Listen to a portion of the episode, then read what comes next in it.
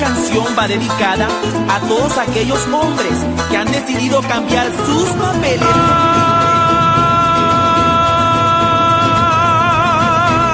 Ay, ay. Tralay, lalay, por ahí Chica, tú comiéndote tú traes tus palmeritas cochinas, bebé. Si haces dieta, reina, vas a terminar con un botijoncito. Aquí está Santo García, patrulla 9328, comuníquese. Sí, sí, sí, somos nosotras, somos nosotras. Atiéndele, atiéndele, chica. Ay, qué bruta, Dios mío. Aquí, aprieta fuerte, fuerte, chica. Aquí, aquí la Fran, sargento, le copio. Señores, muévanse, preséntense rápido frente a la panadería de Doña Julita. Hay dos presuntos delincuentes y están atracando a todo el mundo, incluyendo a los Sí, trabajadores. ya vamos para allá, fuera. sargento. La sirena, chica, préndela, préndela. esto, chama? Ay, no, hay que improvisar, chica. Yo saco esta cosa. Vamos a hacer esto ya Sí rapidito. sí soy, sí soy, sí soy, sí soy,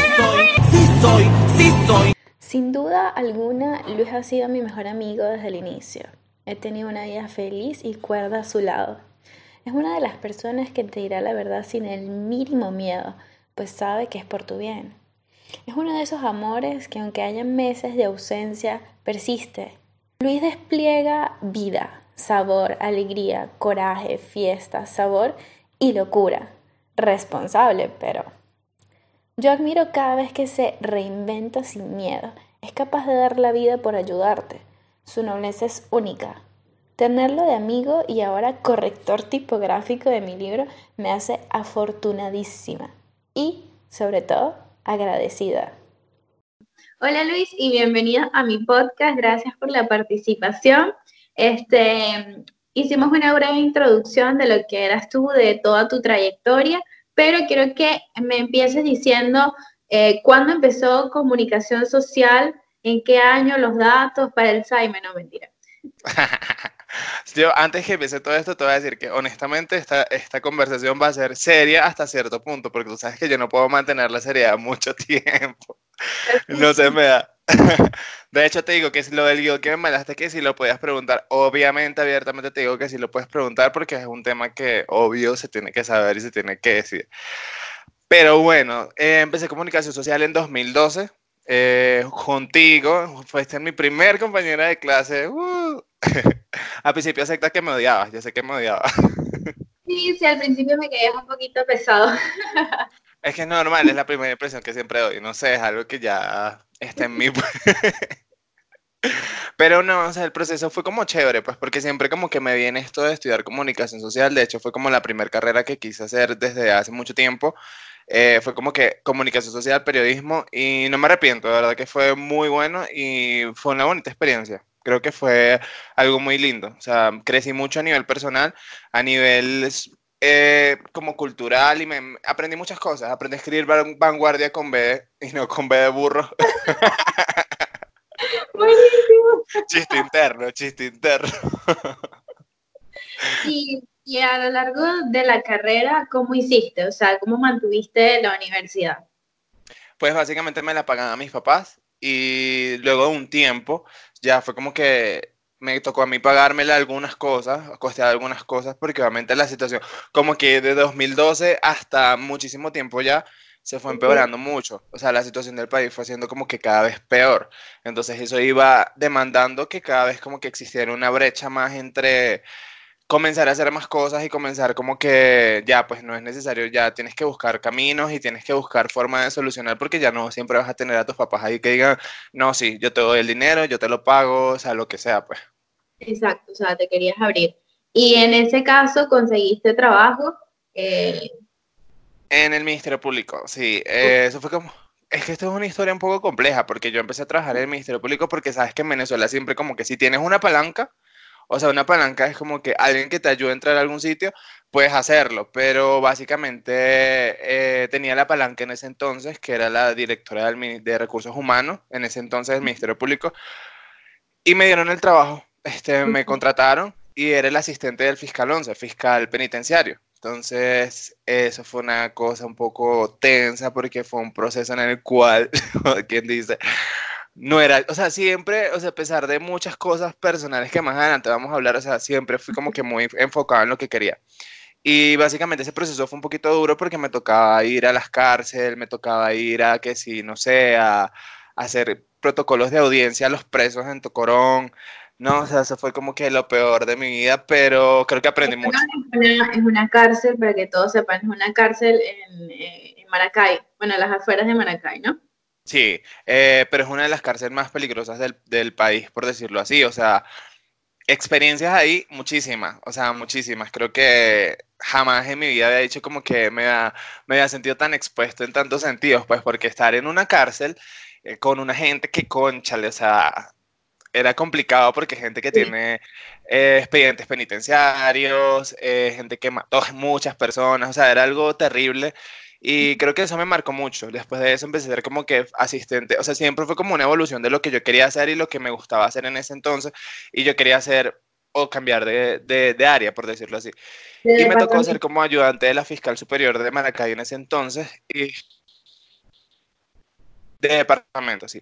Pero eso fue un proceso un poco complicado porque al yo decir cambiarme, todo el mundo decía como que no, claro, como tienes una palanca, o sea, te van a cambiar rápido, te la van a, te van a decir que sí. Y me tocó hacer allá más cosas como más de mi carrera, de mi área, relaciones públicas, atención al público, eh, pero igual no era lo mío, no era lo mío, siempre porque las relaciones tóxicas terminan empeorando las situaciones. ok, y de alguna forma estabas ligado con el gobierno en ese trabajo, o sea, a nivel de, de ideología. Sí, era un trabajo para el gobierno porque básicamente... Sí, era para el gobierno y era algo complicado porque en ese entonces eh, la situación del país estaba, o sea, por decirlo así, siempre, o sea, lo, lo de Venezuela siempre ha sido como un proceso y en ese entonces me tocaba hacer muchísimo que si, no sé, eh, protestas, eh, marchas, el, o sea, lo que sea del gobierno. Me tocaba, me tocaba, pues. Si yo no podía decir como que no, pues no quiero, o lo que sea, me tocaba ir en algunos momentos. Pero no era obligatorio, simplemente era como que o lo haces o lo haces. era un poquito complicado la situación. O sea, no era obligatorio, pero si ibas, ¿aló?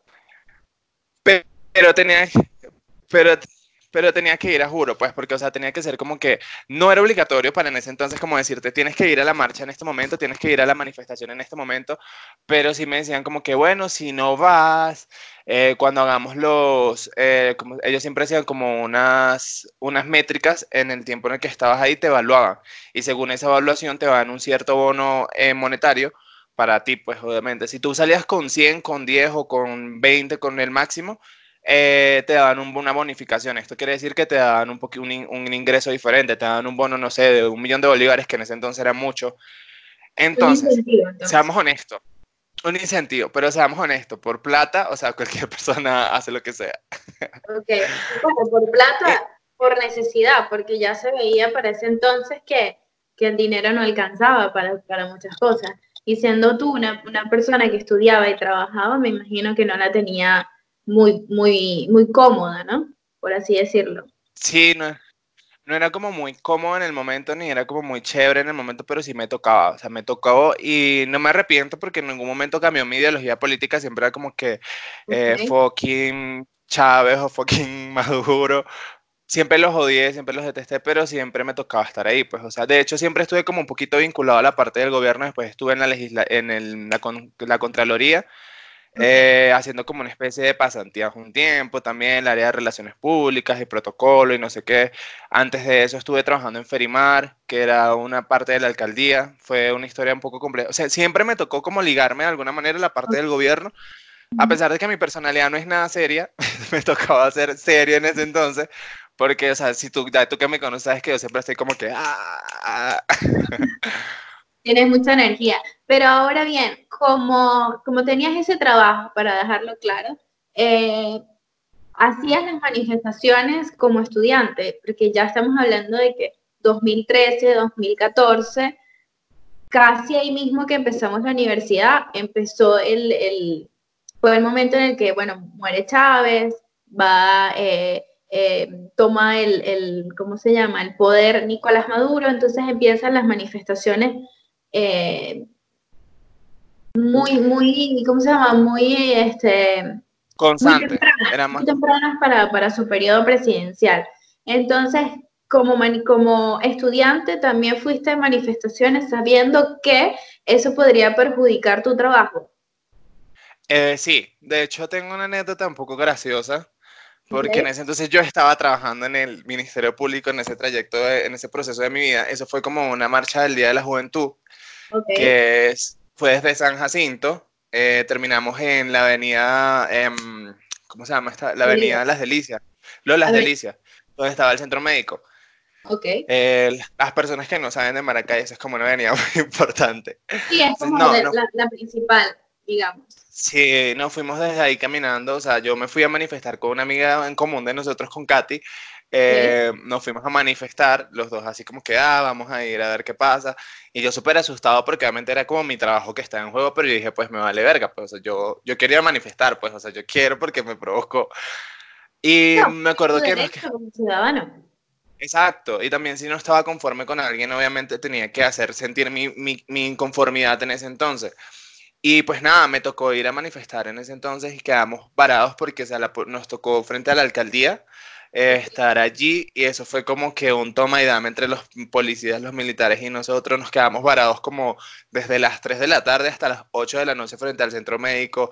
Em, mil cosas que fueron súper feo, bombas lagrimógenas, eh, gente que agarraban presa, veíamos como, de hecho en esa época fue como desde esa marcha, fue cuando unos videos que salieron de la gente eh, que los alaban por vaciar agua, los arrastraban por todos lados. Esa vez fue un poquito difícil. Me quedó el susto, pero luego de eso ya mi estatus, mi, em, como por, por decirlo así, de trabajo, ya estaba un poquito fracturado porque em, yo, yo salía con una persona que era cuñado de la, de la directora de recursos humanos del Ministerio Público. Y por esa persona fue que ingresé directamente, así como que sin ningún filtro. O sea, la gente siempre me decía, y tú no fuiste ni siquiera a una entrevista, no fuiste a Caracas. Y yo, no, solamente entré, me dijeron 20 y ya. Y me tocó. Entonces nos separamos en ese entonces y ya yo estaba, mi situación estaba como un poquito tensa en el Ministerio Público. A pesar de todo eso, me separó de esa persona y cambié totalmente de trabajo. O sea, ya fue como que ya me vale verga. Eh, ahora sí, voy con todas a la calle. Pero sí fue siempre un poquito... En ese momento, o sea, la, tú decidiste por, por voluntad propia terminar con el trabajo. En ningún momento te votaron, en ningún momento pasó nada eh. que que afectara tu ideología política con tu trabajo y ser estudiante, ¿no? Para dejarlo claro. No, por decirlo así, no, lo voy a dejar súper claro. A mí yo no terminé de trabajar ahí porque quisiera, porque, eh, porque me provocó, no. Primero, los ingresos salariales eran muy buenos. Las bonificaciones para las personas que trabajaron en el gobierno siempre han sido muy, muy buenas. Obviamente, para mí no me caía nada mal. Pero en ese entonces, cuando ya me separó de esta persona, eh, fue en ese proceso que empezaron las manifestaciones y no sé qué. Y pues ahí empezó como la traba. Entonces no me pagaban un sueldo, me empezaron a quitar los bonos, eh, me empezaron, me bajaron otra vez, yo estaba en Fiscalía Superior y me empezaban a bajar otra vez a, a, la Fiscalía 11 que era penitenciaria.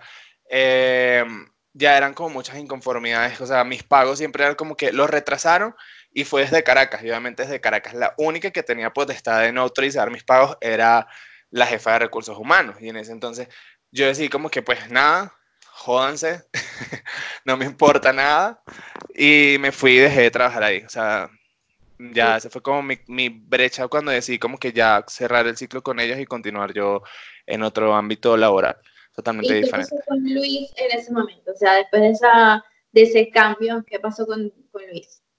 Pues nada, yo creo que siempre he sido como que muy así, muy, o sea, hay que, yo siempre tengo un lema y dice que en este mundo vinimos a resolver, siempre ha sido mi lema en la vida, o sea, no me puedo quedar parado por nada ni por nadie, o sea, no tiene que venir a resolver, uno tiene que tener eh, fuerza y voluntad, yo me considero como apellido un guerrero, soy así súper fuerte y echado para adelante en eso, todo lo que me propongo, y no me sentí miedo, no sentí miedo en ningún momento de que, ay, pues no perder el trabajo, X no. Después de eso empecé a trabajar con un amigo que en, las tiendas de su familia. Okay. Y ese fue como mi último proceso, así como que en Maracay, porque después de eso me enfoqué, fue que sí, en la universidad, eh, ya sabes que empezar el sexto semestre en adelante, eso es no tener vida social, eso es estar en pasantía, eh, grabar cortometrajes, grabar no sé qué. Eh, recuerdo muchas cosas súper hermosas de la universidad, como también cosas súper pésimas, pero creo que fue lindo. Porque...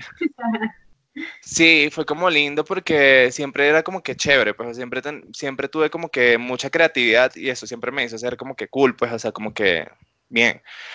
Pero, o sea, en ese proceso que me separé del Ministerio Público no fue como del todo así súper duro porque ya yo estaba psicológicamente preparado para decir, sea, sabes, obviamente que el ser humano de por sí es traidor, por decirlo así, no todos, pero la mayoría sí. Y me di cuenta en ese momento cuando ya mm, yo sentía que ya era como que muchas cosas, entonces yo dije, pues no tolero más, o sea, no tengo por qué estar esperando dos meses para que me paguen algo, un mes para que me hagan algo, me quitan unos beneficios, eh, me vuelven a hacer, o sea, no, muchas cosas y dije como que bye y seguí adelante, continué como que sin nada. ¿Y pudiste eh, terminar el, el, periodo de la universidad, la carrera? Eh, llegué hasta el noveno. Me faltó tesis. No te faltó nada. Nada, me falta la tesis. Nada más fue así como que el proceso de que la tesis y toda la cosa. De hecho, hice. Yo darte un tip. La universidad, eh, para las personas que no la pudieron terminar, la abrieron por internet. tengo tantas anécdotas buenísimas porque me acuerdo que en ese último noveno semestre yo me vine, me vine a Colombia porque estoy en Colombia ahorita. Entonces me vine a Colombia y fue como que eh, fueron muchos factores detonantes, fueron muchas cosas que fueron como detonando ese proceso. Ya yo estaba haciendo el cortometraje final del noveno semestre, donde me gané mejor dirección de arte, tienen que verlo. Sí. Pero una cosa importante, antes de que sigas con el cuento, ¿cuál fue el factor determinante que dijo, eh, Luis, me voy de Venezuela? Ya no aguanto más, sea, fue una oportunidad que se te dio en ese momento. Pues en ese proceso que yo decidí como que me voy de Venezuela fue algo como, no improvisado, pero sí era como algo que ya me venía acumulando muchas cosas. Y en ese último noveno semestre eh, para mí fue crítico, porque ya yo veía muchísimas cosas que ya yo no quería. O sea, yo decía, mierda, ¿por qué está pasando todo este proceso de cosas en el país y por qué me afecta tan directamente a mí? Sea conseguir lo que sea la comida, sea movilizarte con tranquilidad, te robaban a cada instante, o sea, eran muchas cosas que yo decía como que ya no soporto más, ya no puedo más. Y lo mío fue súper loco, o sea, lo voy a contar acá. lo conté en un video de un amigo, pero fue como breve. Yo me levanté un día, o sea, fue en diciembre. Eh, dije como que, pues nada, me voy. Y en mi casa se burlaban de mí, porque para los que no me conocían, o sea, yo era de que no lavaba un plato, no lavaba mi ropa, literal me tendía en la cama cuando salía. Eh, me hacían de todo lo que yo en mi casa necesitara y nunca me... Sí, por decirlo así, sí, nunca me había tocado como que joderme en la vida para decir como que tú puedes, pero yo dije me voy. Eso fue en diciembre y dije me voy. Y en mi casa me decían, me fue, fue como en noviembre, porque me vine el primero de, en diciembre, me vine para acá el primero de diciembre. Y llegué acá a un 7 porque hice paradas en otros lados, o sea, me quedé donde, una, de donde mi hermana que vive en Táchira, después un proceso un poquito complicado y nadie sabía, yo creo que ni tú sabías. Fue algo... entonces que ya yo estaba en Italia.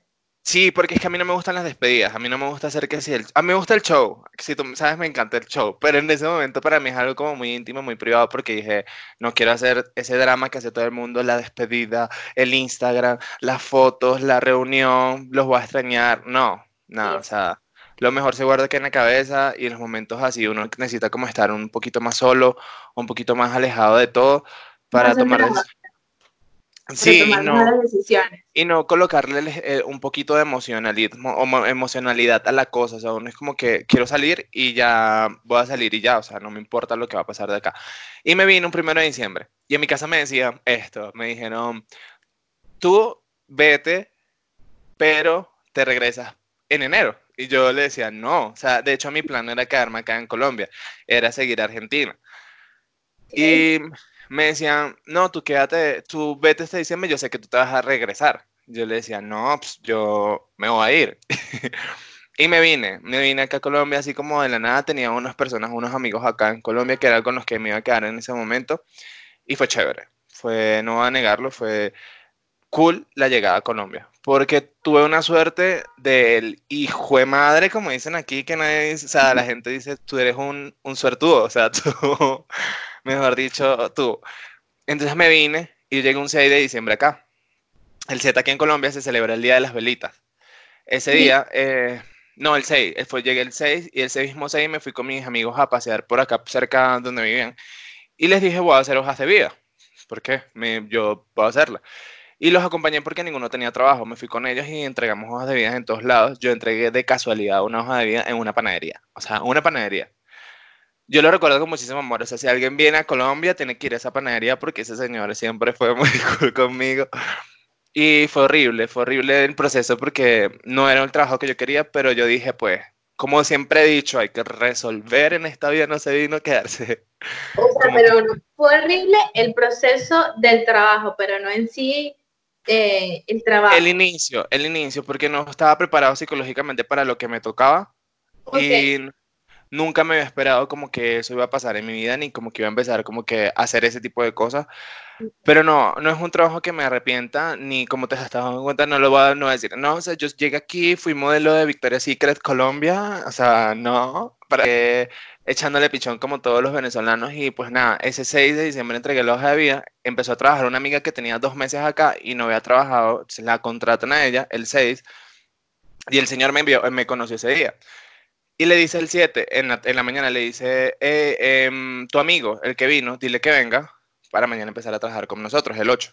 Y yo, ella llegó a la casa y yo, Luis, que mañana empiezas a trabajar. Y yo, no puede ser, qué emoción.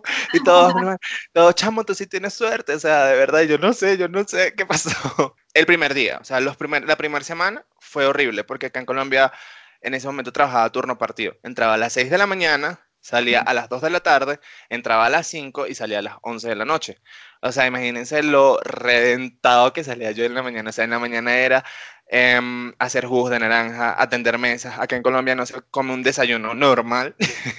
Acá es que sí, caldo de costilla. En el desayuno, huevos pericos con arroz, en serio, buñuelos, eh, tamal, chocolate caliente, jugo, Pan, aparte, no, nosotros tenemos que sí, pan canilla, pan sobado y pan campesino en Venezuela.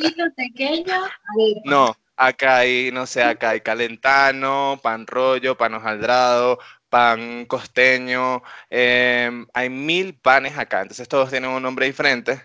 Eh, para mí fue horrible. El primer día yo era horrible, o sea, yo estaba haciendo mis jugos y yo por todo estaba como que, maldito maduro, te odio. Maga, aprendí a hacer pan, en serio sé hacer tamales. Em, después de ese proceso duré seis meses en esa panadería, seis meses. Eh, cambié con otra gente que estaba en otra panadería, no tenía la misma, o sea, ellos vendieron la panadería y entre esas ventas el dueño de la panadería le dijo, o sea, el nuevo dueño había ido como que a ver las panaderías antes sin decir yo voy a comprar la, franquicia. el señor, nada, lo atendí como diez veces a la esposa y a él y siempre con mi picaridad, ¡ah! el señor le encanté. Le dijo al señor, este, yo me quiero quedar con el muchacho con él. Y el señor se quedó como que, bueno, sí, si Lucho quiere, y yo, obviamente el horario de esa persona me parecía más asequible, porque trabajaba un día de 6 de la mañana a 6 de la tarde, y tenía mi noche libre, puedo hacer mis cosas, o sea, me parecía más chévere. Y pues decidí que sí, me cambié con ese señor. Salí de ahí, pero el proceso en Colombia siento que me ha tratado muy bien. Muchas personas se quejan de que Colombia no es el mejor país del mundo.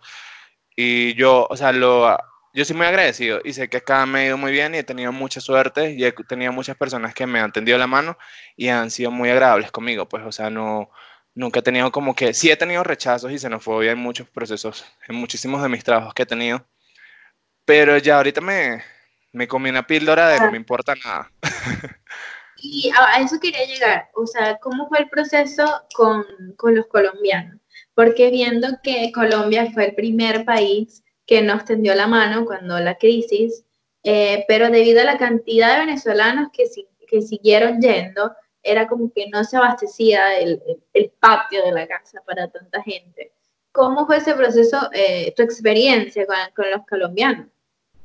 Eh, siempre muchas personas, o sea, yo creo que eso viene un poco con la parte de la educación mental de la persona y con el proceso de educación social y familiar. A mí nunca me afectó directamente. Quizás las primeras dos veces que sentí xenofobia, si me puse a llorar, si me deprimí, si me sentí mal, pero normalmente siempre tuve como muchas personas en mi entorno, o sea, en mi entorno de trabajo y mi entorno social, que siempre era como que, cálmate, no le pares, ignóralo, o siempre me defendían, o sea, era como que, ¿qué le pasa? O sea, gran hijo de... ¿Puedo decir sería? No, ¿verdad? de pucha vida.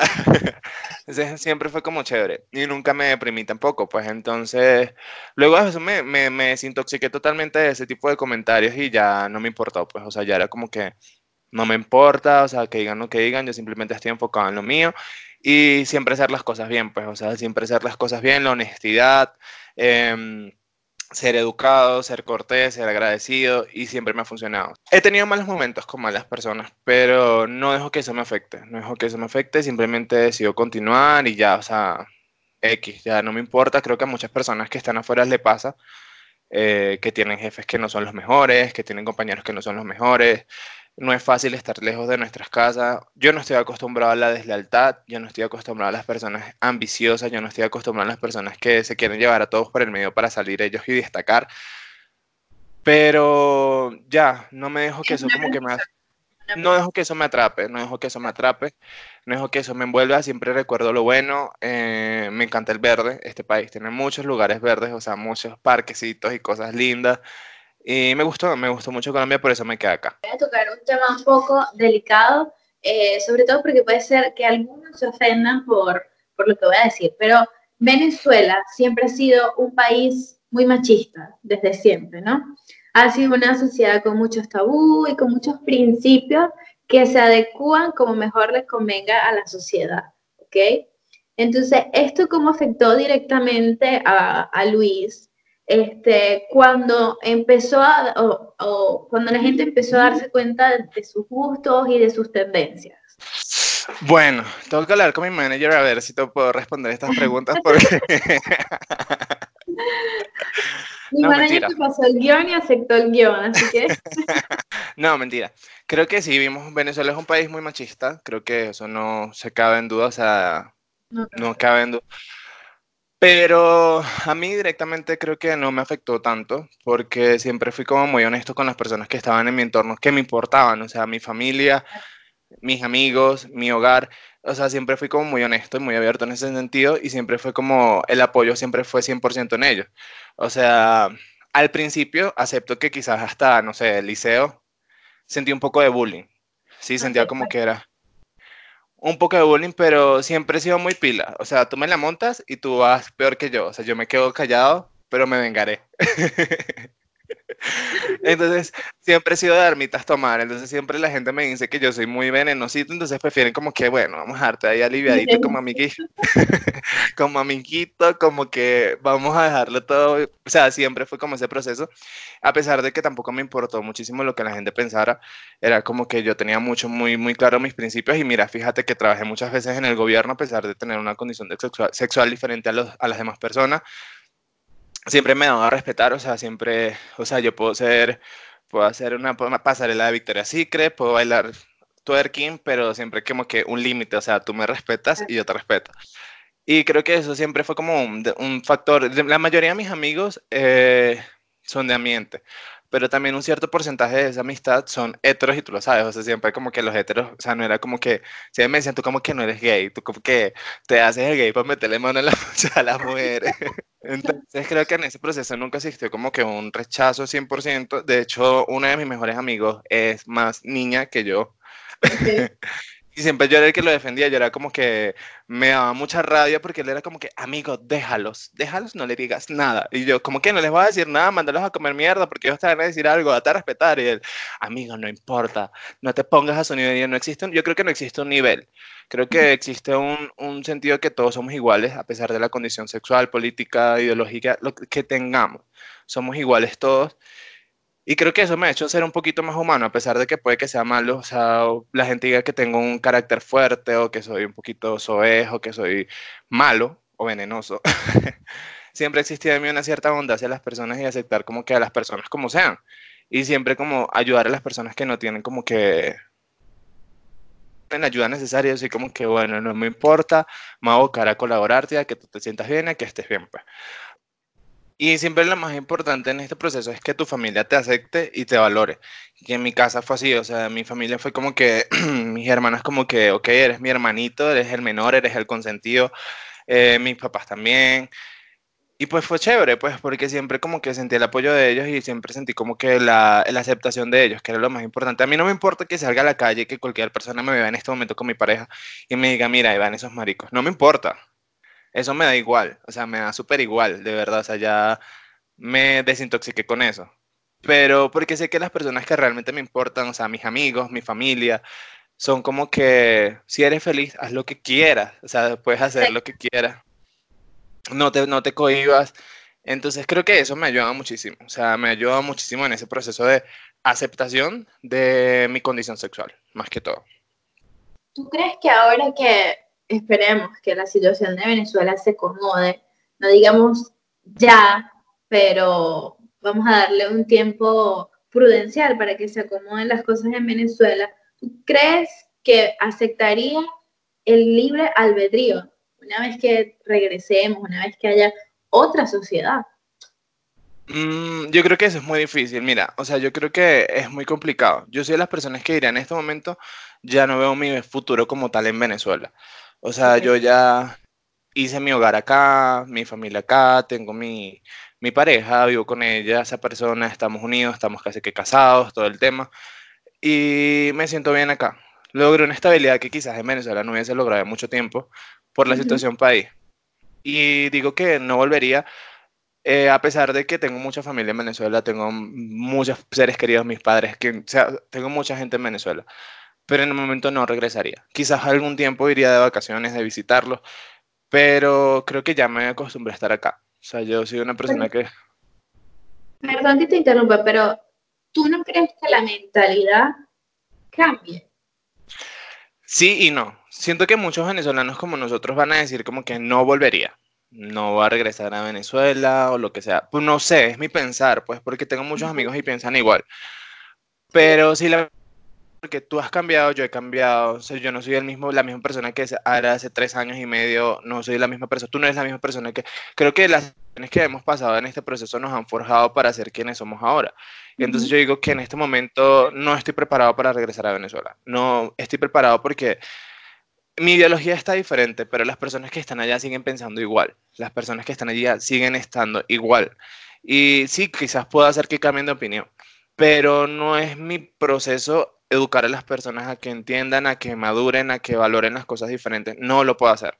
O sea, no lo puedo hacer y no me siento preparado para eso porque creo que ya tú pasaste muchas situaciones que te marcaron, yo pasé muchas situaciones que me marcaron, hemos llegado acá con mucho sacrificio y digo, no, o sea, yo me esforcé muchísimo para tener mi casa, para tener mis cosas, para tener mi vida acá. Entonces digo, no, no. No digo que nunca, no digo que nunca. No sé si las vueltas que el destino y dentro de unos 50 años o dos años está en Venezuela otra vez y que, jaja, hi familia. Pero es un poquito complicado, es un poquito complicado. O sea, siento que tienes que estar muy preparado psicológicamente para eso y en este momento yo no me siento apto para volver así como que dar un paso hacia atrás, no lo haría. No me siento como que preparado. Y, ok, yo te quiero hacer una pregunta a ti. Yo creo que este podcast es también preguntas y preguntas, no sé, I'm so sorry. Como tú quieras, o sea, yo tenía el bloque para que alguien le hiciera, o sea, para que el entrevistado se convirtiera en el, entrevistador, ¿ok? Pero es una pregunta nada más, así que no te emociones. No, amiga, no, así no se puede, porque yo también tengo un carácter periodístico. No, porque tú eres el invitado. Vas a tener que crearte un podcast. No, en este tienes que hacer un podcast donde la gente te pregunte a ti para que la gente te conozca más y sepa cosas, porque es muy fácil yo decir acá, hola, yo soy modelo de Victoria Secret, he ganado siete concursos internacionales, estoy viviendo en Londres. ya. Es por eso que es tan fácil hacer entrevistas, porque en realidad cuando uno es el entrevistado es como mucha más presión. O sea, yo admiro a todo aquel que se quiera sentar conmigo a abrirse y a contar su vida, su historia. O sea, eso es tener ¿Cómo se dice? Bueno, los bien puestos. Yo tengo los ovarios bien puestos. Amiga, vamos a hacer una pregunta nada más. O sea, Ay, bien, em, preparada para esto. o sea, ¿cómo ves tu futuro de aquí en cinco años en adelante? Que si quieres hacer los proyectos que tú y yo sabemos que tienes en mente, eh, ¿cómo te sientes preparada para enfrentar todo eso? O sea... Bueno, mira, a veces pienso que es mejor un día a la vez cuando uno vive en el extranjero, porque tú no sabes qué pueda pasar mañana y no siendo del país de donde, donde vives, quizás un día debes que las maletas y, y te vas. Pero obteniendo la, la, la, estabilidad que estoy obteniendo en Italia, que hasta hace poco eh, lo logré, mira, lo importante es terminar ahora la universidad, que gracias a Dios me aceptaron hace dos semanas para hacer cine. Eh, entonces, es un proceso, es una, es una maestría de dos años eh, entonces, digamos que me voy a quedar todavía aquí en Italia intentando eh, hacer cosas alternas, ¿ok? Porque la universidad no te exige presentarte. Así que si, me sale, la oportunidad de irme a España, que me gustaría muchísimo, podría solo presentar los exámenes y, ya está. Eh, pero yo me veo tratando de trabajar de lo que, de lo que estudiamos eh, ahorita lo hago como un hobby, como una pasión, pero yo quisiera que esto fuese, o sea, que llegaran muchísimas más personas y que llegara el mensaje, el mensaje que yo quiero eh, para todas esas futuras generaciones. Y aquí te hago la pregunta final del podcast, que es, yo necesito, y la gente que te escucha necesita, un mensaje no solo como periodista, porque eres periodista, ¿ok? Que te haya faltado esto no te quita todo lo que estudiaste, y todo lo que, lo que sabes. Y eso se nota por cómo lo, lo metes en, no, digamos lo metes, lo, lo, metes en tu vida, pero como migrante, como ciudadano y como ser humano, para todas las futuras generaciones de, del, mundo entero. Pues mira, yo lo voy a ir en dos, dos partes. Primero, en la parte emocional y sentimental, creo que lo principal es hacer las cosas bien, es esforzarse por lo que quieres, hacerlo con amor, hacerlo con cariño, eh, ser honesto siempre, ser honesto con todo lo que haces y no tener la viveza criolla, porque eso es lo que nos caracteriza en el exterior. Entonces creo que sí, puedes que tengas una personalidad muy marcada, puedes que tengas una forma de ser muy marcada, pero siempre sé honesto, sé agradecido, sé responsable. Eh, no te limites, no te limites. Creo que muchas personas salen de Venezuela creyendo que van a tener una vida como mis primas las Kardashian, y no es así, no es así. Le toca, créanme que les toca limpiar pisos, les toca limpiar baños, les toca hacer pan, o sea, lo digo con mucho orgullo. Hay gente que se siente como que muestra en las redes sociales como que, o sea, estoy en el mejor restaurante de Italia o de Venecia, no tú, amiga, pero mucha gente. Pero lo que están haciendo atrás de eso no lo muestran. Y yo tampoco lo muestro, pero tampoco dejo de decirlo.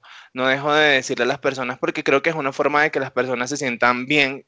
Y hay muchas personas que pueden, o sea, puedo ser deshonesto y puedo decir, no, pues yo llegué aquí a Colombia y empecé a trabajar en un almacén de ropa, como lo estuve haciendo, lo estoy haciendo actualmente, o estuve trabajando en la mejor tienda del país, ya soy... No, o sea, siempre se empieza desde abajo.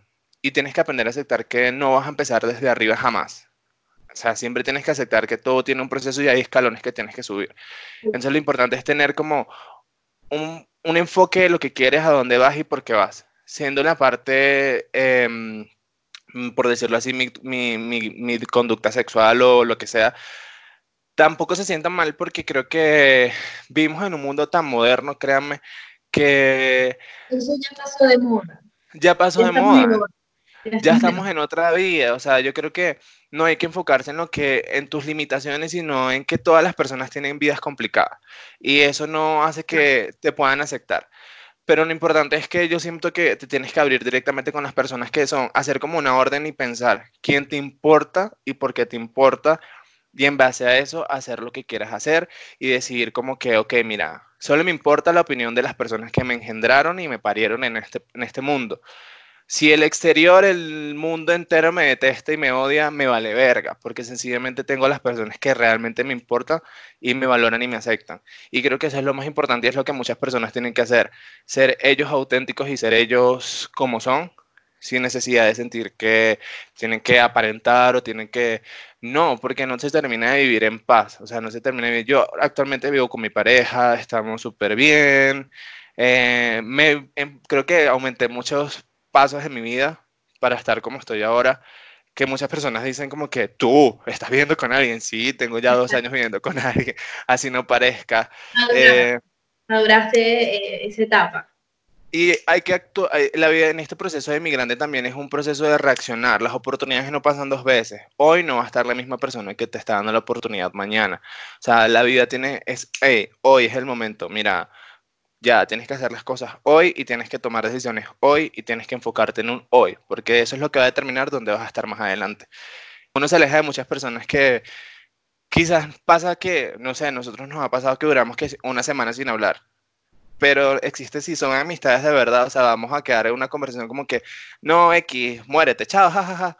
Y de repente apareces una semana y de repente es como que, amigo, ¿sabes lo que me pasó? Me pasó esto, esto, esto, esto. Sientes que la persona se importa y se interesa en lo que estás haciendo, en lo que te está pasando. Y esas son las verdaderas amistades. Eso es lo que de verdad hace que tenga sentido esto. Tenga sentido esto de, la, de emigrar, que a veces pensamos, no, pues si me voy del país, eh, mi vida va a cambiar, porque no tengo a las personas que tenía antes, mi familia, mis amigos, el apoyo emocional. Y no es así, mira, o sea, creo que si uno forja una bonita amistad con alguien, que siento que me pasa con todos mis amigos, con todos tengo muchos recuerdos muy lindos, contigo tengo muchos recuerdos bonitos, sentarnos a chismear, hablar de todo como si en hora, ir a tu casa. Emborracharnos. Emborracharnos, hablar de, de romances pasajeros y fugaces. de quitarte los novios. Ah, perdón, eso no tenía que decirlo. Pero creo que ya igual tú lo sabías, amiga, normal, ellos te lo dijeron. Pero creo que ese proceso como que ayuda a forjar lo que somos y en un futuro, porque siento que pasarán 10.000 años y pasarán 100.000 meses o lo que sea, y sé que vas a estar ahí, puedes estar acá, muchas personas van a estar esperando por nosotros, van a estar ahí pendientes de lo que nos pase, sea bueno, sea malo, sea lo que sea, siempre hay como un aliento de alguien que se toma el tiempo de decirte, ok, no te sientas mal, todo va a estar bien, vamos a salir de esta, eh, vas a sentir que te apoyan y que te quieren. Eso es lo más lindo de estar en este proceso. que tengan muchas bolas, porque lo que les toca no es nada fácil. Quiero contarle a mis futuros hijos todo lo que hice y decirle cuando me digan que se sienten mal, que están pasando por un mal día, decirle, ¿sabes qué? Yo pasé por esto y esto, y mírame acá.